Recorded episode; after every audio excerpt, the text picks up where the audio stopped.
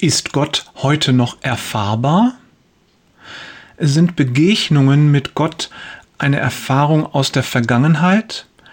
Kann ich ihm heute tatsächlich noch begegnen? Wenn mir jemand diese Frage stellt, werde ich ein wenig traurig. Denn die Frage zeigt, dass die Person diese Begegnung noch nicht hatte oder dass sie sich der Erfahrungen, die sie vielleicht schon mit Gott gemacht hat, nicht sicher ist. Das ist schade und es tut mir leid, denn sie verpasst wunderschöne Momente und unvergessliche Erlebnisse, die ich um keinen Preis der Welt mehr missen möchte. Vergangene Woche ging ich im Park spazieren. Die Sonne scheint hell durch die Bäume. Ich bin in Gedanken bei Jesus und sinniere über einen Bibelvers, als es mich plötzlich überkommt.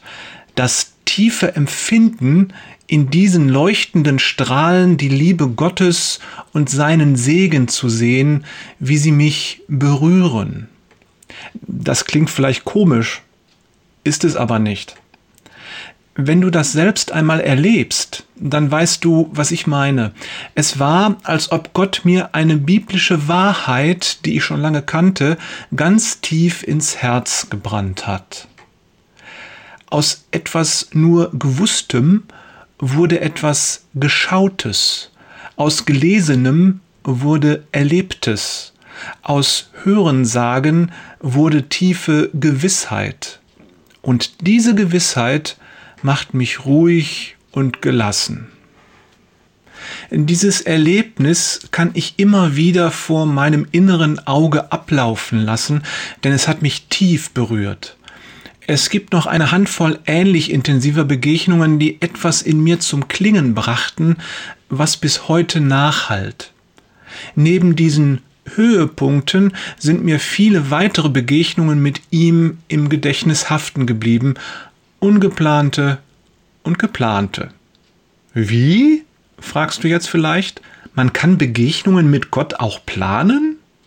Na klar, würde ich dir sagen. Vielleicht treffe ich ihn schon heute Nachmittag, heute Abend aber ganz sicher.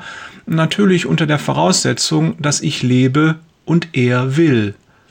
Gott versteckt sich nicht. Er ist immer bei uns, in uns, um uns herum.